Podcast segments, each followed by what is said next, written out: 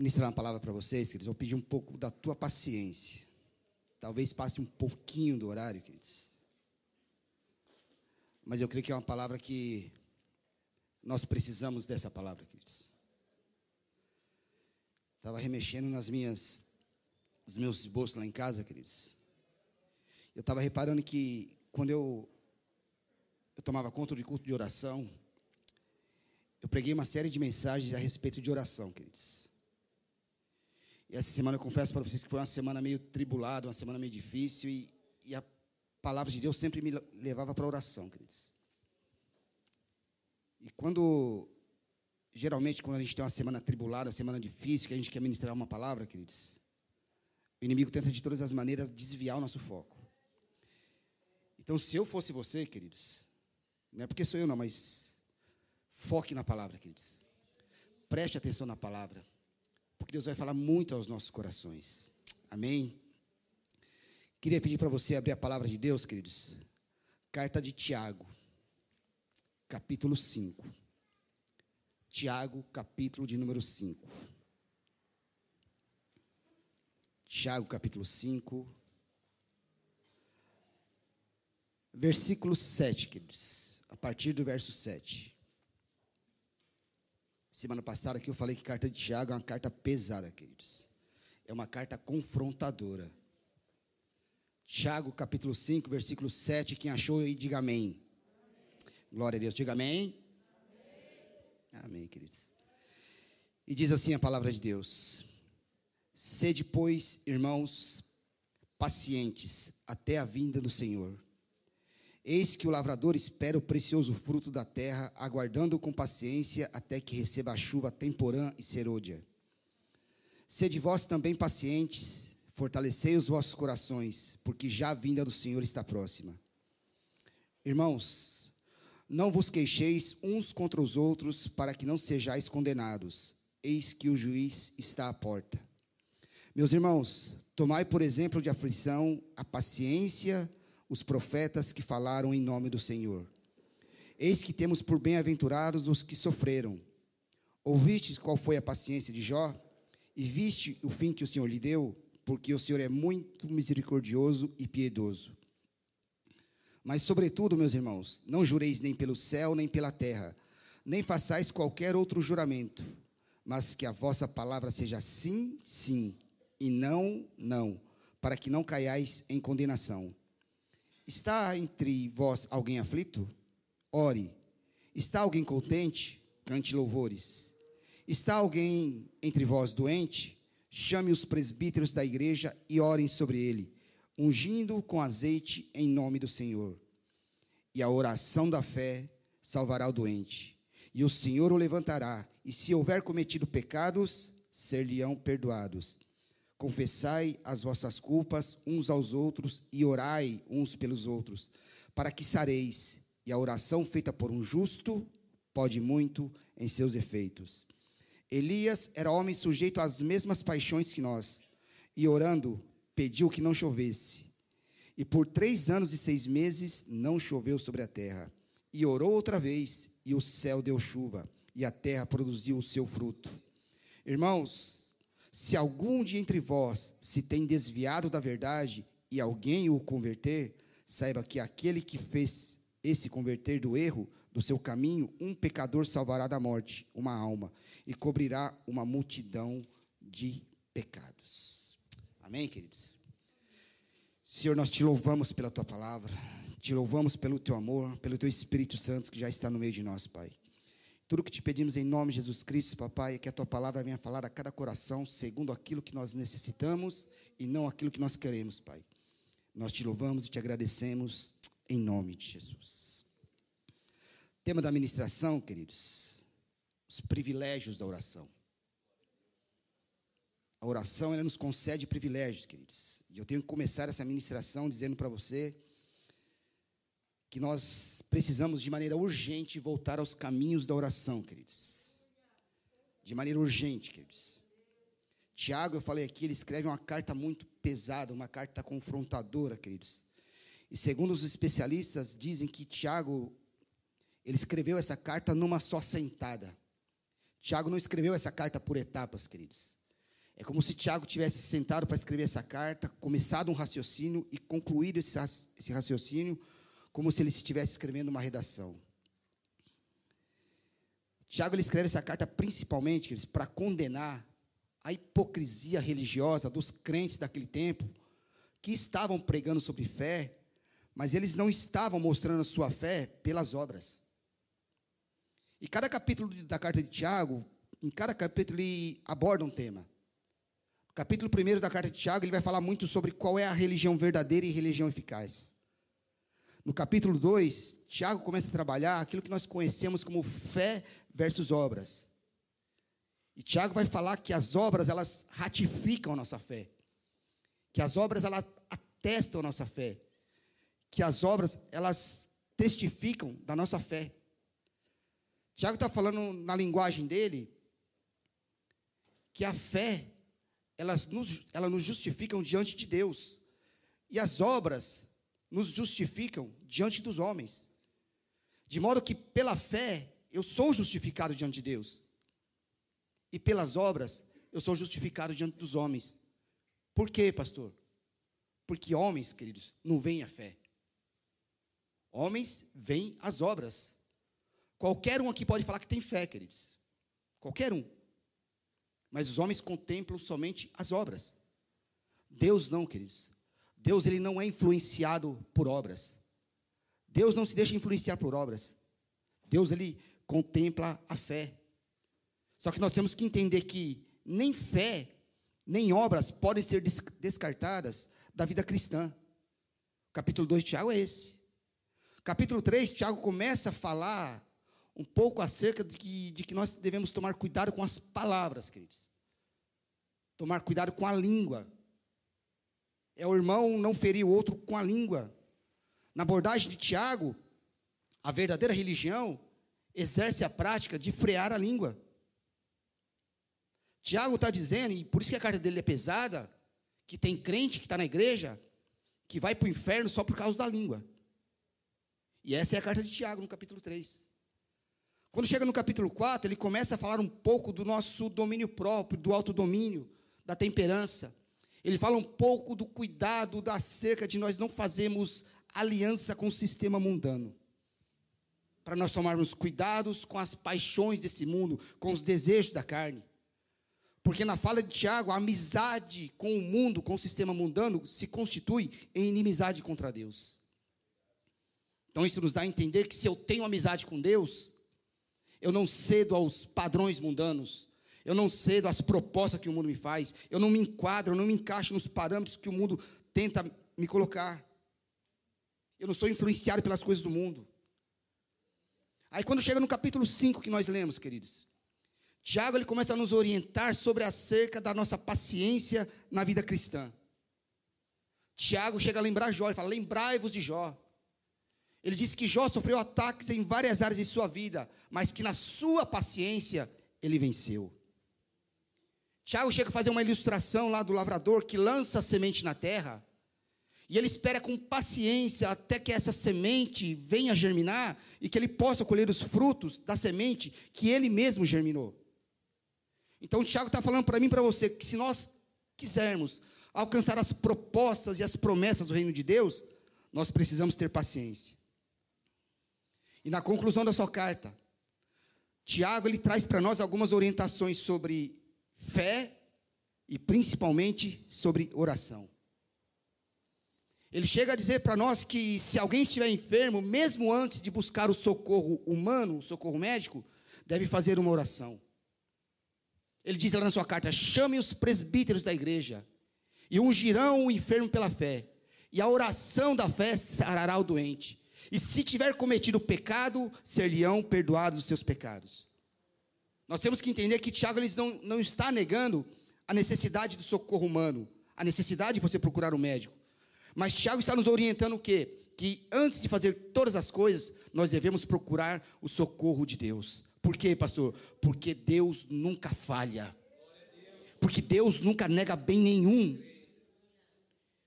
E no versículo 16, Tiago diz que nós devemos fazer uns dos outros sacerdotes. Ele diz assim: confessai as vossas culpas uns aos outros. Tiago está dizendo o quê? Tiago está dizendo que você deve aceitar a orientação do seu irmão. Tiago está dizendo que você deve aceitar aquilo que seu irmão está fazendo na sua vida como um sacerdote.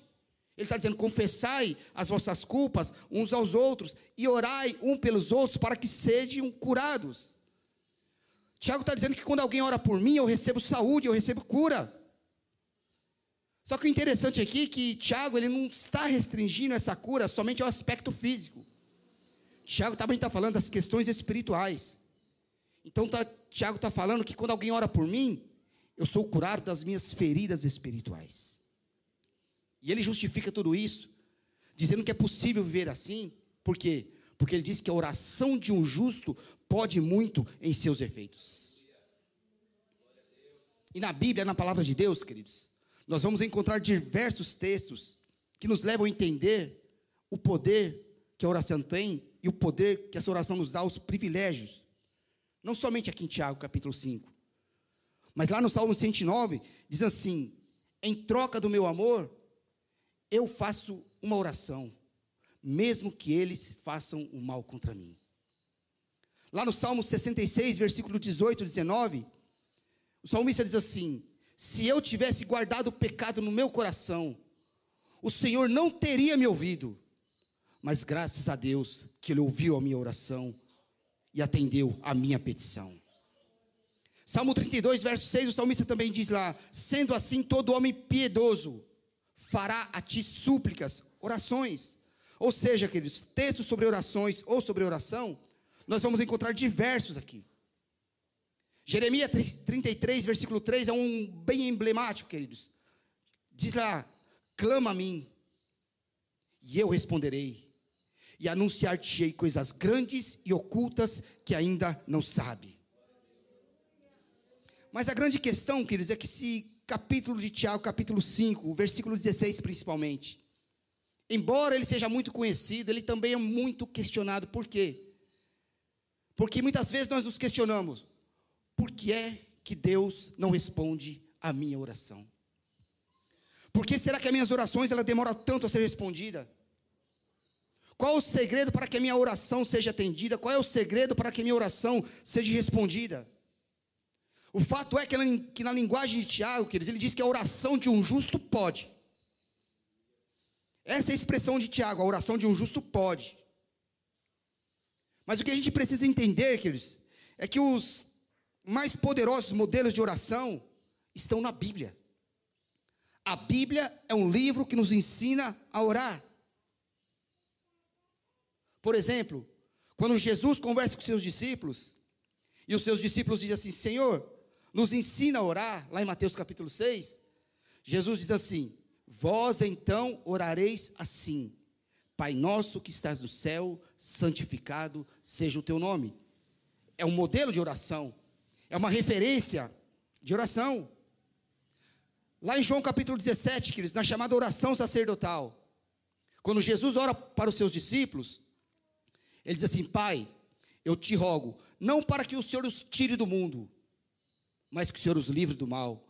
Que ele seja um, assim como eu e o Senhor somos um. Também é um modelo de oração. Então, eu quero que você entenda nessa manhã o quê? Que nada, queridos, Nada é capaz de tornar uma oração mais poderosa quando você aprende a orar a palavra. Quando você aprende a orar aquilo que está escrito, queridos, a oração se torna poderosa. É dizer assim: Senhor, eu estou pedindo isso porque está escrito na tua palavra. Porque é o Senhor que está dizendo. Daniel capítulo 2 também é um modelo fantástico de oração. Porque quando chega lá o desafio da revelação e da interpretação do sonho do rei Nabucodonosor, a oração de Daniel é assim: Senhor, tu que habitas no oculto e no escondido, tu que sondas os corações e conheces os espíritos, essa é a oração de Daniel. Então, se nós queremos que a nossa oração cause efeito, tenha efeito, tenha resposta da parte de Deus, nós temos que aprender a orar a palavra, orar aquilo que está escrito. E aí, queridos, nós vamos ter que entender o quê? que até mesmo para você fazer uma oração, você tem que aprender a ler a Bíblia, aprender a conhecer a palavra. E quando você for orar, colocar a Bíblia na sua frente, queridos, e se possível, molhar as páginas da Bíblia em oração. Orando a palavra. Por quê, pastor? Porque a promessa de Deus para mim e para você é: clama a mim, que eu vou te responder e vou te anunciar coisas grandes, coisas ocultas, segredos insondáveis, coisas eternas que você ainda nem conhece. Essa é a promessa de Deus para nós quando nós oramos. A igreja moderna ela tem que se livrar de alguns modelos de orações que não nos levam a resposta nenhuma da parte de Deus. Já viu aquele camarada que diz assim: Ó, levei Jeová no canto da parede.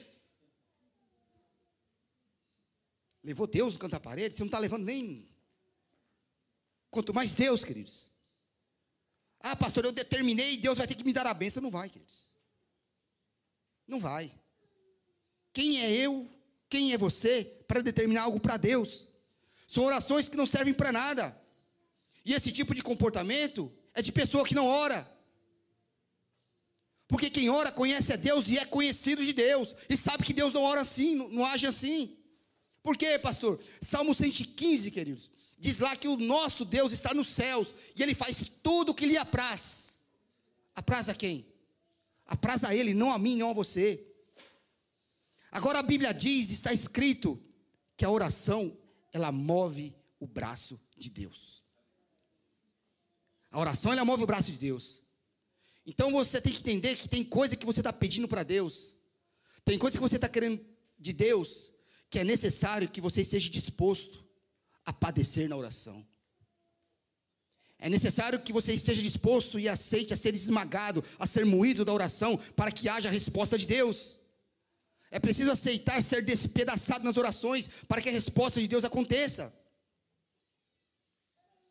O escritor do livro Peregrino, ele diz uma frase muito interessante. Ele diz assim: Eu posso fazer muito mais do que orar depois de já ter orado. Mas eu não posso fazer mais do que orar antes de orar. Em outras palavras, pastor, ele está dizendo que você não pode fazer nada, não deve fazer nada antes de orar, queridos. E aí, muitos de nós não consultam a Deus para casar, não consulta a Deus para comprar, não consulta a Deus para empreender, não consulta a Deus para namorar. E aí nós nos tornamos muito independentes. E eu pergunto, para que Deus? Se eu faço tudo na minha vida sem a presença dEle. Se eu faço tudo sem orar. E muito provavelmente, queridos, muitas das nossas escolhas seriam reprovadas por Deus. Então é melhor, entre aspas, eu não ouvir, porque certamente Deus vai me contrariar. Então eu não quero ouvir Deus, porque se eu falar com Deus, Ele não vai querer isso para minha vida. Mesmo porque, irmão, Deus não bajula ninguém. Deus não estende tapete vermelho para ninguém. Então a gente tem que lembrar sempre que quando nós trabalhamos, nós colhemos os frutos do nosso trabalho. Mas quando Deus trabalha, nós colhemos os frutos do trabalho de Deus. E aí, vai ser o quê? Os frutos do seu trabalho ou do trabalho de Deus? Um escritor cristão do século XVIII chamado Charles Spurgeon, queridos. Ele disse que Deus não faz, quando Deus quer realizar algo extra, extraordinário na terra, diz que Deus ele chama o seu povo à oração. E esse mesmo camarada, ele diz assim: Eu prefiro mil vezes ensinar um homem a orar do que dez homens a pregar. Porque um homem em oração causará mais resultado do que dez homens pregando. Por quê, pastor? Porque a oração, queridos, é que mexe com a estrutura espiritual de um país. A oração é que mexe com a estrutura espiritual de uma cidade. A oração ela mexe com a estrutura espiritual de um bairro. E principalmente, a oração ela mexe com a estrutura espiritual de uma família. Porque você já pregou, você já evangelizou, você já falou de tudo e não mudou nada. Experimenta mudar a estratégia. Começa a orar e chorar na presença de Deus e você vai ver as suas famílias aos pés do Senhor. Camarada chamado Martin Bus. Esse homem é o fundador do exército da salvação. E um dia ele chegou em uma aldeia com sua equipe para fazer um evangelismo. E depois de dias pregando, de dias evangelizando, fazendo atendimento médico, atendimento odontológico, atendimento pessoal, disse que a equipe desse camarada chegou para ele: Olha, senhor, não tem mais jeito. Esse povo aqui é um povo de coração muito duro. Esse povo não quer Deus. Nós desistimos. Martin Bus chegou para essa equipe dele e falou assim: Vamos mudar a estratégia. Vamos orar e chorar na presença de Deus. Diz que toda aquela aldeia se rendeu aos pés do Senhor, queridos. Qual é o nosso problema? Nosso problema é que o choro não faz mais parte da nossa cultura de culto, queridos. Nós não choramos mais na presença de Deus. E quando trazemos o lenço para a igreja, não é para enxugar as lágrimas, é para enxugar o nosso suor. Quando você lê a história da igreja, queridos, diz que a, a igreja da década de 60 e 70, essa igreja, a ideia deles não era um bater palmas, não era cantar, não era fazer evento gospel. A ideia dessa igreja era se ajoelhar e chorar na presença de Deus. E diz, queridos, a história, que naqueles dias, naquela década, a igreja crescia 25% ao ano. E eles não tinham culto pela internet, não tinham os recursos que nós temos, e eles cresciam 25% ao ano. Nós temos todos esses recursos e ainda outros. E sabe quando é que, quanto é que a gente cresce ao ano, queridos? 5%. Ah, pastor, mas a igreja está cheia. A igreja está lotada. Igreja cheia, queridos, não é sinônimo de crescimento. Pode ser sinônimo de uma multidão querendo buscar bajulação. É sinônimo de uma igreja buscando massagem de ego. É sinônimo de uma igreja procurando um pastor bajulador. Mas não é crescimento. Crescimento é comprometimento, aliança e cultura cristã com Deus. É comunhão com os irmãos. Isso é crescimento. E isso precisa mudar no nosso meio. Cristianismo, evangelho não pode ser o nosso hobby. Tem que ser a nossa vida. Um avivalista inglês, queridos, ele disse que Deus ele não faz nada aqui na terra que não seja em resposta à oração dos seus servos. E uma coisa muito importante que nós temos que compreender sobre oração, queridos, que a oração poderosa é aquela que é inspirada pelo Espírito Santo. Quando você ora, o Espírito Santo ora com você. Romanos capítulo 8, versículo 26 diz assim lá: Nós não sabemos o que havemos de pedir como convém. E diz lá, mas o Espírito Santo intercede por nós com gemidos inexprimíveis. Pastor, o que, que é esse negócio de gemidos inexprimíveis? Explica isso aí. Queridos, a nossa linguagem não alcança o padrão da linguagem de Deus. O que, que o Espírito Santo faz? O Espírito Santo toma a minha e a tua oração e eleva o padrão da linguagem de Deus, intercedendo por nós com gemidos inexprimíveis. Paulo diz lá em 1 Coríntios capítulo 14 que quando nós oramos no Espírito, nós oramos bem, a nossa oração é perfeita. Então nós temos que aprender a orar com o Espírito Santo e depender dele nas nossas orações. Fato é que nós precisamos voltar de maneira urgente aos caminhos da oração. Para quê, pastor? Para que nós possamos entrar numa dimensão espiritual séria e definitiva, queridos. A igreja precisa buscar a presença de Deus em oração. Por quê? Porque através das orações nós temos privilégios, queridos. Então o que eu quero compartilhar com vocês isso de uma maneira clara, queridos. De uma maneira que você entenda. Para que você saia daqui hoje decidido a orar para que você saia daqui decidido a trocar a rede social por oração, para trocar o mundo digital pela oração. Se nós sairmos aqui decididos a ter um tempo de oração a mais no nosso lar, na nossa casa, as coisas vão começar a mudar, queridos. Então vamos lá. Quais são os privilégios da oração? Primeiro, queridos, a oração vai provocar em nós arrependimento. A oração vai provocar em nós arrependimento, queridos. Então não me diga que você não consegue sair desse pecado. Não venha dizer para mim que você não consegue abandonar o cigarro, que você não consegue abandonar a mentira, que você não consegue abandonar a prostituição, que você não consegue abandonar a pornografia, mas me diga que você não ora. Por quê, pastor? Porque quando você ora, a oração te leva para junto de Deus. E é impossível você chegar junto de Deus e não se arrepender dos seus pecados.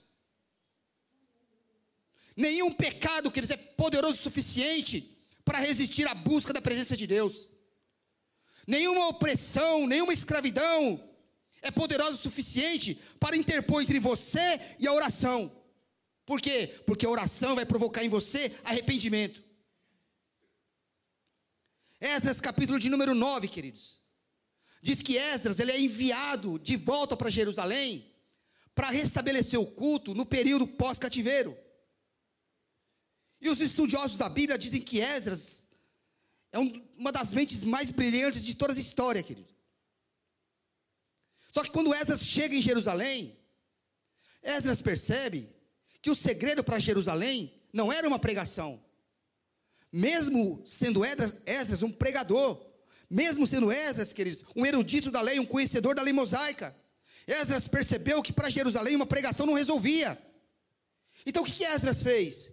Diz que ele vestiu a sua túnica e foi para a praça de Jerusalém. Chegando lá, o que ele fez? Diz que ele se vestiu de pano de saco, cobriu sua cabeça de cinzas e começou a orar. E a oração de Esas era mais ou menos assim: Senhor, os nossos pais pecaram.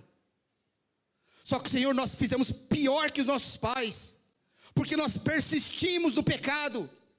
E, Senhor, eu confesso a Ti as nossas transgressões. E diz que Esdras vai orando. E lá no capítulo 10 diz que quando Esdras estava orando, ajoelhado, diz que alguém estava passando.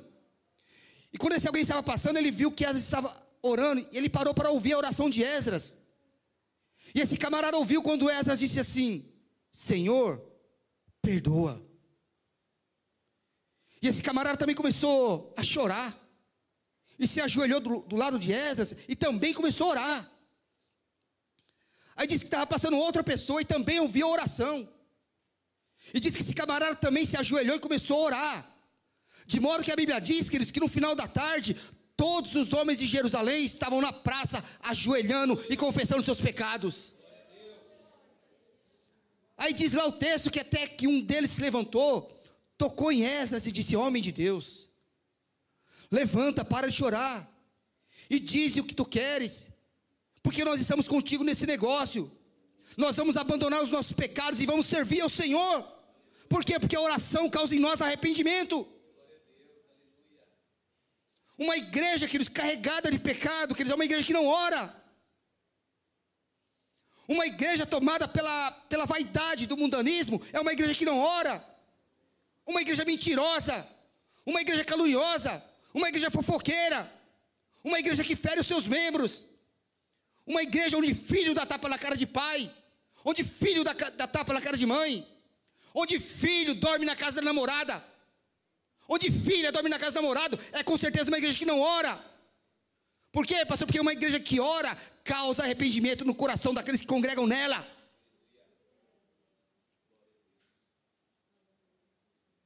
Nós temos que entender isso. Você nunca vai conseguir sair de uma oração, meu irmão, e ir para um bar. Não vai. Você nunca vai sair de uma oração e conseguir ir para uma boate. Você nunca vai conseguir sair de uma oração e ir para uma roda de amigos e escarnecer do evangelho. Por quê? Porque a oração vai causar arrependimento no teu coração. A oração vai causar não remorso, mas arrependimento. Em mim e você. Você tem que voltar à prática de oração. Pastor, eu estou orando, ora mais.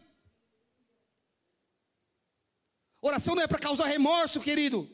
Oração é para causar arrependimento. E isso é um privilégio em nossas vidas, queridos. Através da oração nós podemos nos arrepender. Segundo privilégio de oração, queridos, a, a oração, ela nos torna parceiros de Deus. Parceiros de Deus, queridos. E escuta, nenhum milagre na Bíblia ocorreu sem que o homem tivesse se envolvido com Deus. O que eu estou dizendo para você é que não vai acontecer nenhum milagre na sua vida enquanto você não se envolver com Deus. Se você não se envolver com Deus, você não está esperando um milagre, você está contando com a sorte. Nem mesmo, queridos, nem mesmo o derramamento do Espírito ocorreu sem oração. E é interessante isso por quê? Porque Deus já havia prometido derramar o seu Espírito, mas ele não ocorreu sem oração. Deus já havia prometido? Já, é só olhar o texto. Lá em Provérbios capítulo 1, versículo 23, diz assim: ó, Convertei-vos pela minha repreensão, e derramarei copiosamente do meu espírito sobre vós. Estava prometido.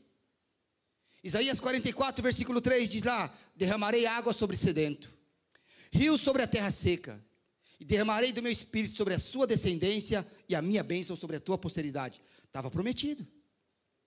Joel capítulo 2, versículo 28, falei aqui semana passada. E há de ser que nos últimos dias derramarei do meu espírito sobre toda a carne. Estava prometido. Mateus capítulo, capítulo 3, versículo 11. João Batista diz assim: Aquele que vem após mim vos batizará com o Espírito Santo e com fogo. Estava prometido o Espírito Santo não estava? Estava.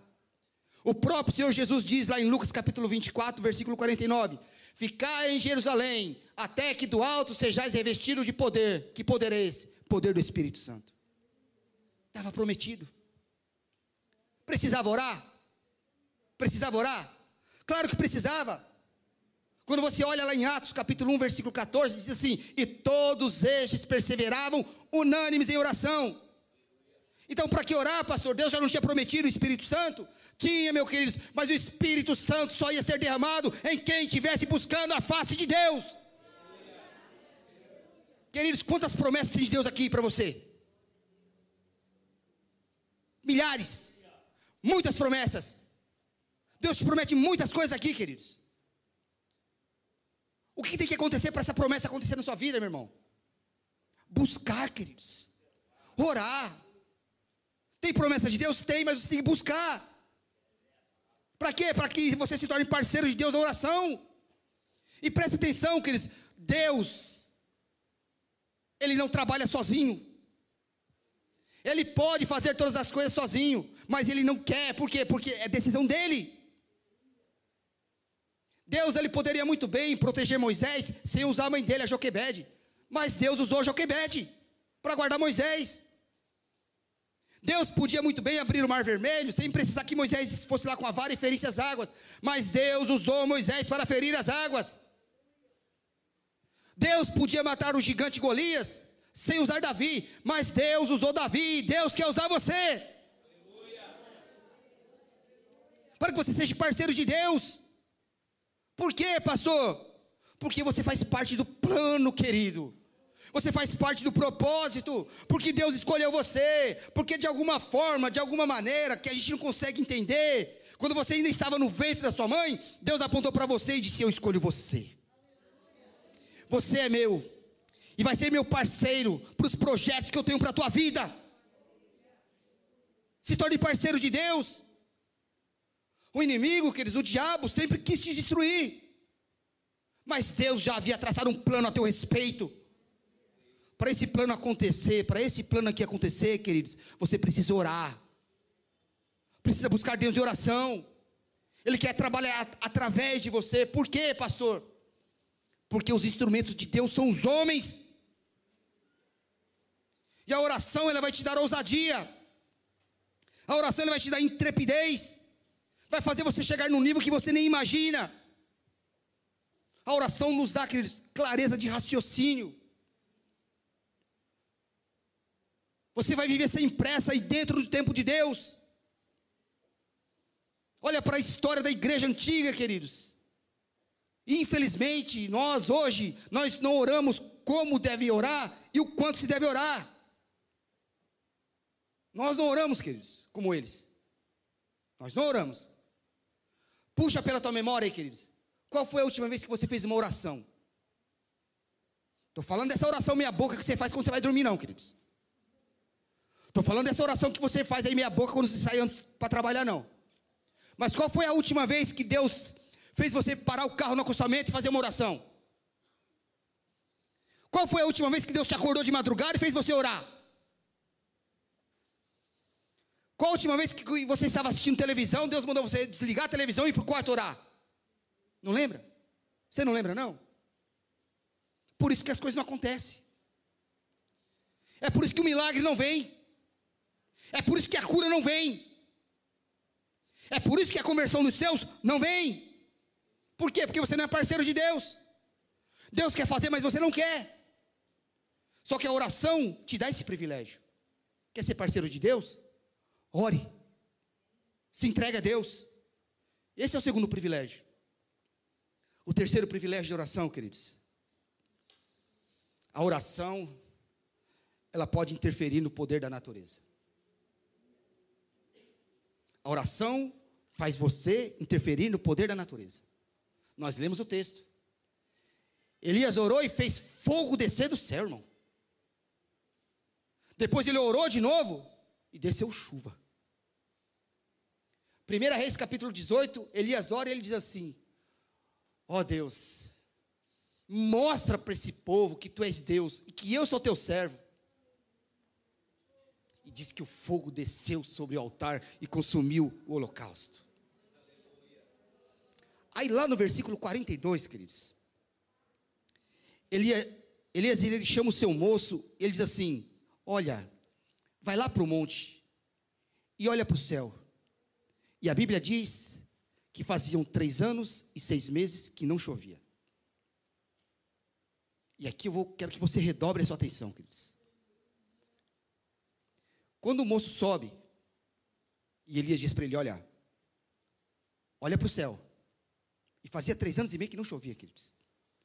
Diz que Elias, ele ajoelha e coloca o seu rosto encurvado entre os joelhos. E esse aqui é um detalhe muito importante e você tem que pegar isso para a sua vida. Essa posição em que Elias ficou, queridos, eu já disse aqui uma vez, ajoelhado, com o rosto entre os joelhos, é a posição que as mulheres hebreias davam à luz. Orar, irmão, é sentir dor de parto. Orar é gerar vida. Orar é dar a luz. Tem coisas que você está pedindo para Deus que é necessário você aceitar a se dispor a ter um parto.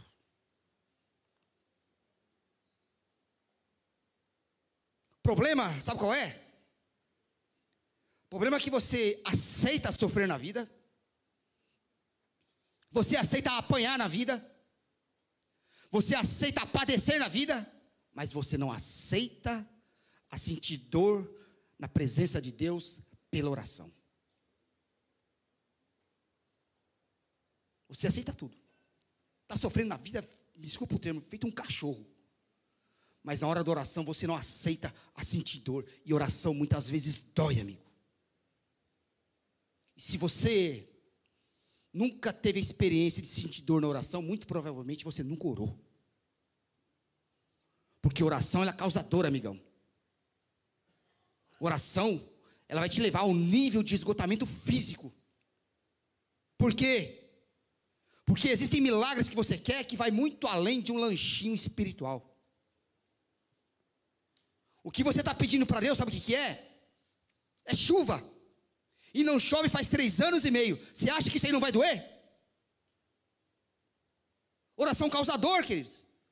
Você precisa estar disposto a se rasgar em oração, a ser moído, a ser esmagado em oração, a ser despedaçado na oração, porque oração causador, queridos. Você tem que entender o que, pastor? Você tem que entender, meu irmão. Por que, que você acha que Jesus foi orar lá no Getsemane? Hã? Você sabe o que significa a palavra Getsemane? Lugar de óleo. Terra de óleo. Era o lugar onde os hebreus iam lá esmagar a oliva para obter o azeite que abastecia o castiçal. que significa, pastor? Significa que oração é esmagamento. Por quê? Porque Jesus, queridos, suou gotas de sangue na sua oração no Getsemane. E você não quer sentir dor? Você não quer sentir dor? Oração é esmagamento, queridos. Jesus sentiu dor, sentiu tanta dor que ele suou gotas de sangue na sua oração no Getsemane. E Elias mexeu com a natureza. Olha para Josué, o líder de Israel, queridos. Capítulo 10. Estava em guerra contra os amorreus. E o sol estava se pondo. E Josué sabia que se o sol tivesse se escondido, se a noite chegasse, ele não conseguiria vencer aquela batalha. Por quê? Porque Josué não conhecia aquela região, era uma região muito montanhosa. O que, que Josué faz, queridos? Pela oração. Pela oração. Ele subiu o um monte e disse: Sol, para no monte de Gibeão. Olhou para a lua e falou: Lua, se detenha no vale de Ajalon. E isso aqui, irmão, não é fantasia, não é historinha, não. Eu pesquisei. A NASA comparou esse dia aqui como sendo o grande dia de Josué. Diz que o sol literalmente parou e a lua se deteve por 23 horas e 40 minutos por causa de oração de um homem. Você não está entendendo, irmão? Eu estou falando de um Deus que para sol e lua por tua causa para responder a tua oração. E você está aí, oh, meu irmão. Deus ele mexe nas leis ordinárias da natureza por causa da oração de um homem. E nós não entendemos isso. No dia que nós substituirmos aqueles festa por quebrantamento, substituirmos bagunça por arrependimento e entender que vida cristã é mais do que vir para a igreja uma vez por semana, e nós nos dispormos a sermos moídos na oração, esmagados na oração, as coisas vão começar a acontecer, não tenha dúvida disso. O problema é que nós ficamos sofrendo, apanhando na vida aí, achamos que tudo vai mudar com um pensamento positivo. Ah, se Deus quiser, as coisas vão melhorar. Hum. Deus quer que as coisas melhorem, queridos. E você quer? Ah, eu quero, pastor. Então vai orar, irmão. Aceite ser moído na oração. Quarto lugar, queridos. A oração ela mexe com o mundo espiritual. Oração, ela mexe com o mundo espiritual, queridos. E aí, vou te falar uma verdade perigosa. Você pode ir para o cinema, o diabo olhar para você e. Tá nem aí? Todo mundo vai para o cinema? Você pode comprar um carro novo, um carro usado. E aí Satanás olhar para você, ah, todo mundo ou a maioria compra um carro. Você pode subir aqui em cima, pregar a maravilha de pregação. Satanás olha para você e dá de ombro. Está nem aí. Mas escuta, queridos. É impossível você orar e o diabo não perceber que você ajoelhou. Porque a tua oração, ela mexe com o inferno, queridos. Sua oração, ela mexe com o mundo espiritual. Capítulo 10 de Daniel diz que Daniel estava orando acerca de Jerusalém. E aí a Bíblia diz que o Senhor enviou um anjo para mandar a resposta para Daniel. E a resposta não chegou até Daniel. Só que Daniel continuou orando por 21 dias. E no 21 dia diz que Deus brada do seu trono. E ele chama o arcanjo Miguel. Fala, Miguel, vem cá. Quando o arcanjo se apresenta para Deus, Deus mostra para Miguel: Olha lá, aquele anjo que o Senhor havia enviado para levar a resposta para Daniel, foi interceptado por um principado maligno, que estava interferindo na, na resposta de Daniel. Só que Daniel continuou orando por 21 dias. E Deus envia o arcanjo Miguel para pelejar com esse principado maligno. E o anjo vem trazer a resposta para Daniel.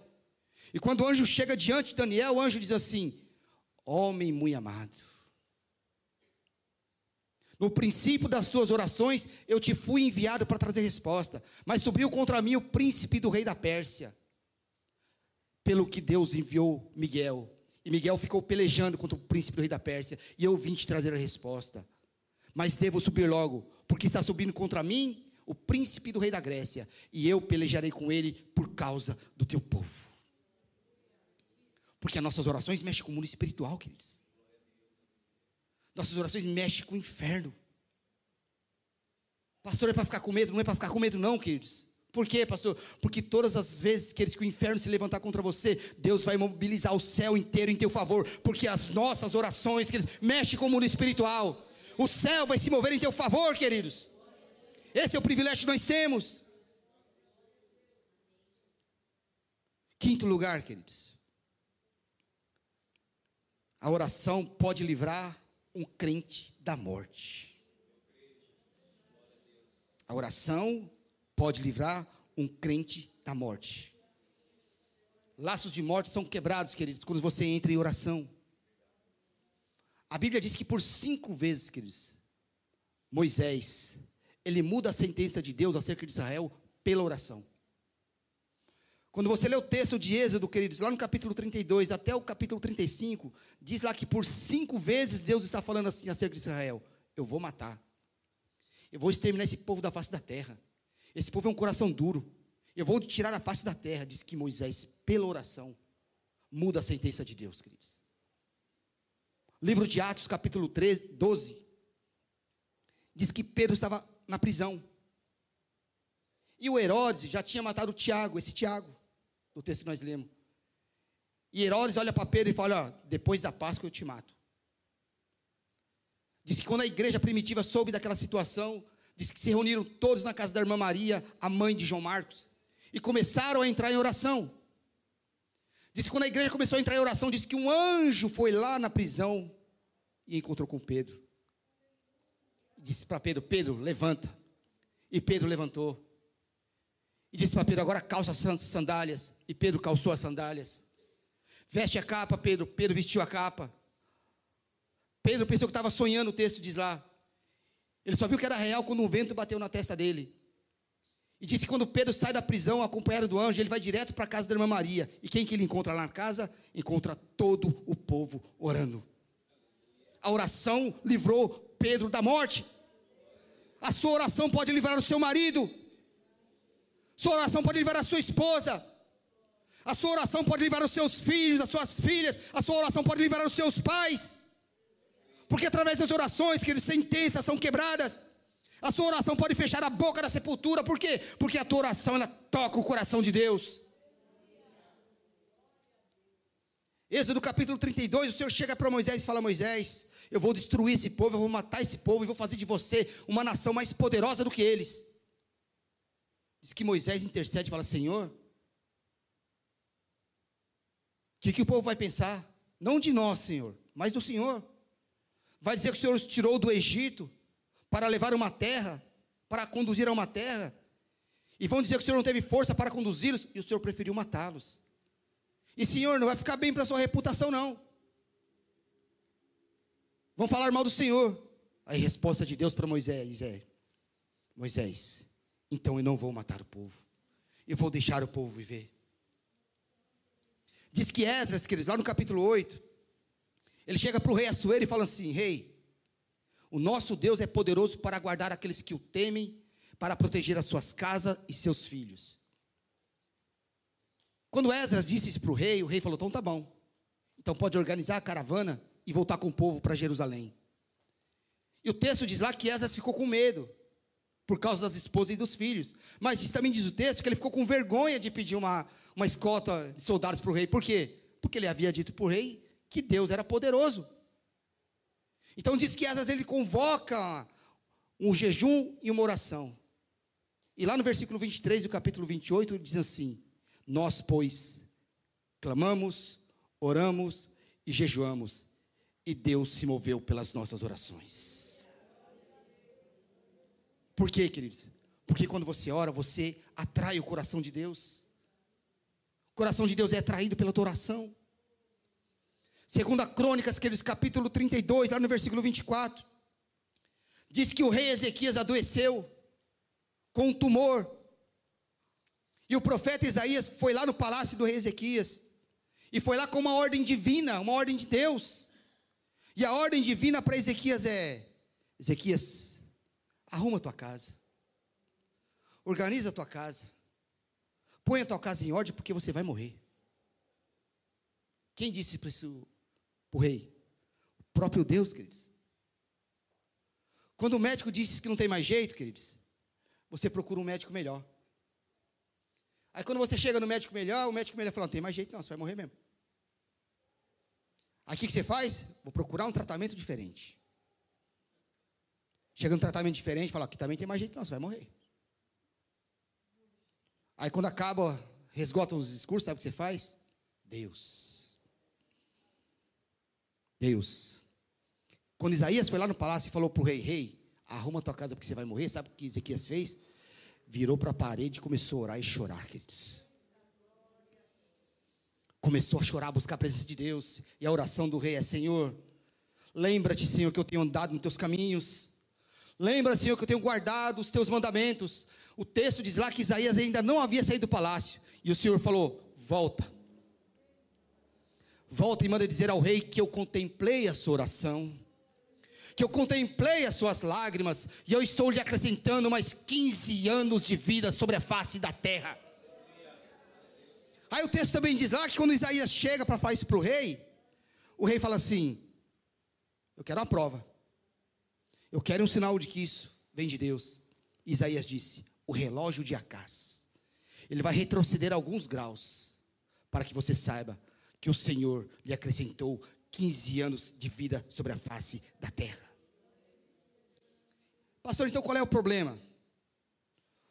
O grande problema é que muito, em muitos casos, nós cometemos o mesmo erro, o mesmo pecado daquele fariseu, que Jesus faz menção dele. Sabe aquele fariseu que está lá no templo dizendo assim: Senhor, eu dou meu dízimo, Senhor, eu jejuo, eu não sou que nem esse publicano aí não, eu faço as minhas orações. Quantas e quantas vezes nós nos apresentamos diante de Deus, apresentando a Ele os nossos feitos, né? os nossos méritos. Quando na verdade nós devíamos aparecer diante de Deus, nos apresentar diante de Deus, apresentando as nossas falhas e os nossos defeitos. E eu, queridos, eu acho incrível a reverência que os homens de Deus na Bíblia têm quando eles vão orar a Deus. Olha para a Bíblia, queridos. Lembra quando Abraão foi interceder por Sodoma por causa de, de Ló? Senhor, não se zangue se eu falar só mais uma vez. Não se irrite com teu servo se eu falar só mais essa vez. Olha a reverência, queridos. Olha Neemias, quando ele vai interceder por Judá, lá no capítulo 1, primeiro, ele faz a mesma oração que Esdras: Senhor, os nossos pais pecaram, mas nós fizemos pior que os nossos pais, senhores. Você nunca vai encontrar na Bíblia, queridos, um homem de Deus, uma mulher de Deus, orando a Deus, e apresentando a Deus os seus méritos, os seus feitos. Isso aí é coisa da nossa geração, que se acha na condição de se apresentar diante de Deus, apresentando o seu currículo. Como se o nosso currículo servisse para dizer para Deus que Ele não é tão santo, que nós não somos tão pecadores. E que Deus não é tão grande e nós não somos tão pequenos. E aí, Isaías, profetizando para o povo de Judá, lá no capítulo 64, ele diz assim: Nós, Senhor, nós somos como um imundo, e as nossas justiças são como trapo de imundícia. Ou seja, queridos, o melhor de nós é trapo de sujeira, é lixo diante da santidade e da perfeição de Deus. Lucas capítulo 11, queridos. Precisa abrir não para a gente ganhar tempo. Só para a gente encerrar, que estou com o tempo estourado. Mas Lucas capítulo 11, uma certa feita, Jesus estava orando em um certo lugar. E aí, quando Jesus terminou de orar, quando Jesus acabou a sua oração, um dos discípulos chega para Jesus e pede algo. E o que, que ele pede? Ele fala assim: Senhor, nos ensina a orar.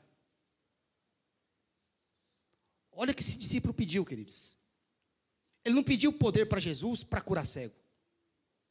Ele não pediu poder para ressuscitar o morto. Ele não pediu poder para fazer muitos milagres. Por quê? Porque queridos, os discípulos sempre viam Jesus orando. Sempre viam Jesus orando. Os evangelhos relatam isso. E o que, que eles perceberam? Que todas as vezes que Jesus orava, depois que Jesus orava, diz que Jesus se levantava e ia para a cidade. E lá na cidade, Jesus realizava muitos milagres. O que, que eles perceberam? Eles perceberam que antes de Jesus ir fazer esses milagres, Jesus se revestia em oração. Qual a conclusão que eles chegaram, queridos? que eles não poderiam fazer nada no reino de Deus, nem na obra de Deus, sem antes se revestir de oração. Assim é na minha vida e na tua vida, queridos. Nós não podemos fazer nada no reino de Deus sem antes estarmos nos revestidos de oração. Amém, queridos? Amém? Você entendeu? Amém? Então aplauda a palavra de Deus, recebendo o pastor Rubens, queridos. Aleluia. Glória a Deus. Deus te abençoe, viu, pastor? Amém. Pedir para os diáconos e para os ministros de louvor se preparando. Sabe, queridos, eu louvo a Deus porque eu decidi estar aqui hoje. E eu vendo o pastor Márcio pregando ali. E o Espírito Santo, queridos, ele vai falar para você, é dentro da sua necessidade. Às vezes você fala, mas como assim, pastor? Eu ouvindo a ministração, o Espírito Santo, ele falou dentro daquilo que eu preciso. O Espírito Santo falava bem assim, tá vendo? Você precisa melhorar a sua oração. Só que o Espírito Santo não vai falar para você da mesma forma que falou comigo. Às vezes, você fala, pastor, mas o Espírito Santo não falou nada comigo. Por quê? Porque o seu nível de atenção para ele é muito baixo, muito pequeno. Sabe, queridos? E eu falei para Deus ali, falei, Senhor, me ajuda. E eu conversando com Deus ali, queridos, o Espírito Santo falou de uma forma sobrenatural no meu coração. O melhor ensinamento, queridos, que um pai pode dar para o filho dele é ensinar o filho a orar. E eu vou falar um negócio para você, queridos. De que forma que nós, pais, devemos ensinar o nosso filho a orar? Orando. Seu filho ele vai aprender a orar olhando para você, orando. Você tem orado? Você tem buscado o Senhor? Reflita nessa palavra, queridos. Essa palavra vai ficar na internet. Reflita. Sabe? Às vezes você coloca culpados. Ah, minha vida está desse jeito por causa disso, por causa daquilo. Não. Começa a orar. Começa a buscar no Senhor a mudança que você quer. Amém? Eu vou pedir para os diáconos servir a ceia. Enquanto eles forem servindo, nós vamos adorar ao Senhor. Amém? Glória a Deus. Fique no seu lugar. Depois, se todo mundo pegar, você pega um pedacinho de pão, pega o cálice contendo suco de uva. Aí depois que todo mundo pegar, nós vamos ceiar. Pode entregar. Às vezes você fala bem assim, pastor, eu estou aqui na igreja, mas não sou batizado, eu posso tomar ceia? Queridos, em primeiro lugar seria uma falta de educação minha.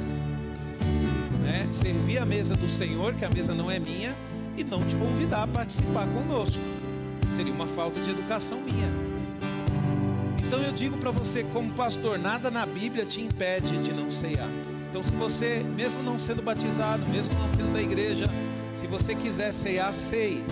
Só aconselho você não ceiar em uma condição: se você não acredita em Jesus. Mas se você crê em Jesus, mesmo não sendo batizado, ceie. Você precisa dessa ceia, amém? Vamos louvar ao Senhor.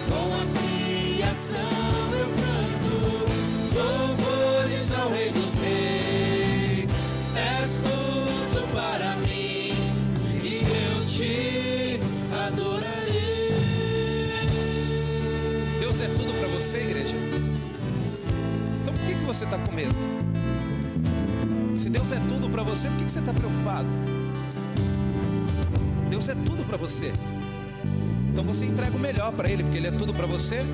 Você entrega o seu melhor tempo. Você entrega a sua mente quando você está sozinho. Você entrega o seu celular para Ele, por isso que o seu celular só tem coisa boa.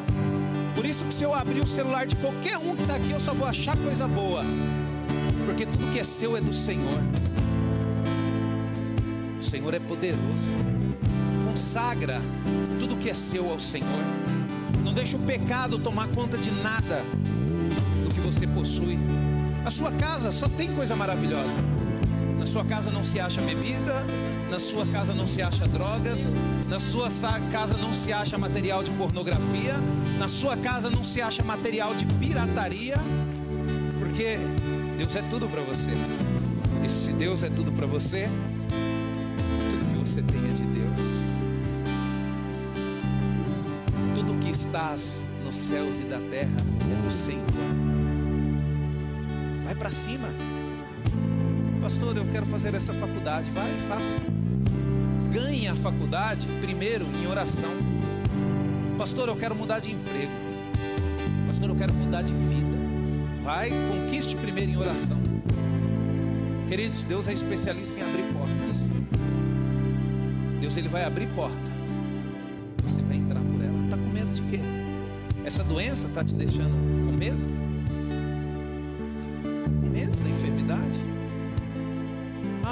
Fazer uma cirurgia. Você está com medo de fazer a cirurgia?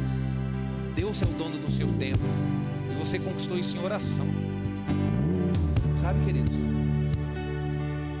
A igreja tem que ter mais coragem. Amém. E eu creio que o Senhor está nos dando isso. Que o Senhor está abrindo as janelas do céu, queridos. O Senhor vai nos dar grande responsabilidade. Se prepara, igreja. Se prepara. Levante os dois elementos. Senhor, em nome de Jesus, Pai. Nós apresentamos a Ti, ó Deus, os dois elementos, ó Pai. E a partir desse momento, Senhor, eu consagro, Senhor, esse copinho, Senhor, que está em nossas mãos, ó Pai. E consagro, Senhor, esse pedacinho de pão, Senhor. A partir de agora, Senhor, a tua unção, Senhor, ela virá, Senhor, sobre este pão. E a partir desse momento, Senhor, ele passa a ser a sua carne. A sua unção, Senhor, virá, Senhor, sobre esse suco de uva. E a partir desse momento, ele passa a ser o seu sangue. Comei e bebei todos em nome de Jesus.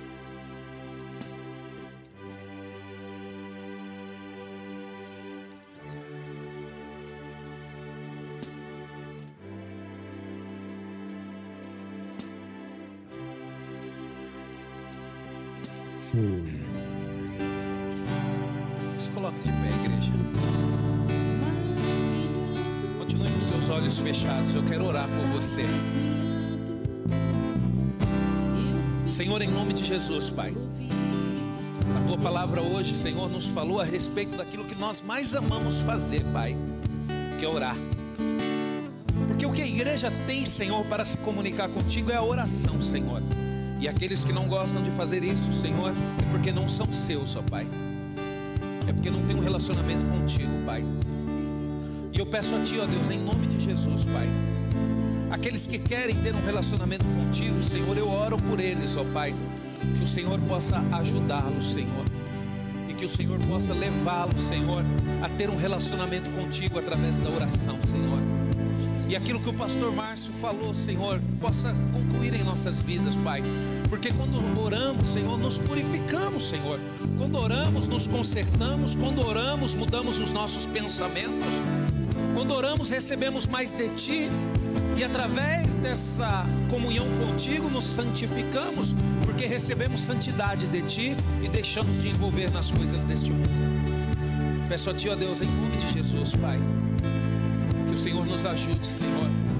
E que cada um aqui, Senhor, possa ter uma experiência real contigo em oração, ó Pai. Como é bom, Senhor, orar, Senhor. Como é bom, Senhor, saber que o Senhor nos ouve. Como é bom, Senhor, em cada minuto de oração, ó Pai, sentir-se amado pelo Senhor. Peço a Ti, ó Deus, que o Senhor nos abençoe e nos guarde, ó Pai. Nós estamos nos despedindo, não do Senhor, mas deste momento de culto, ó Pai. Iremos voltar aos nossos lares, alguns vão passear com a sua família, mas que possamos meditar hoje, tirar o dia para meditar nisso.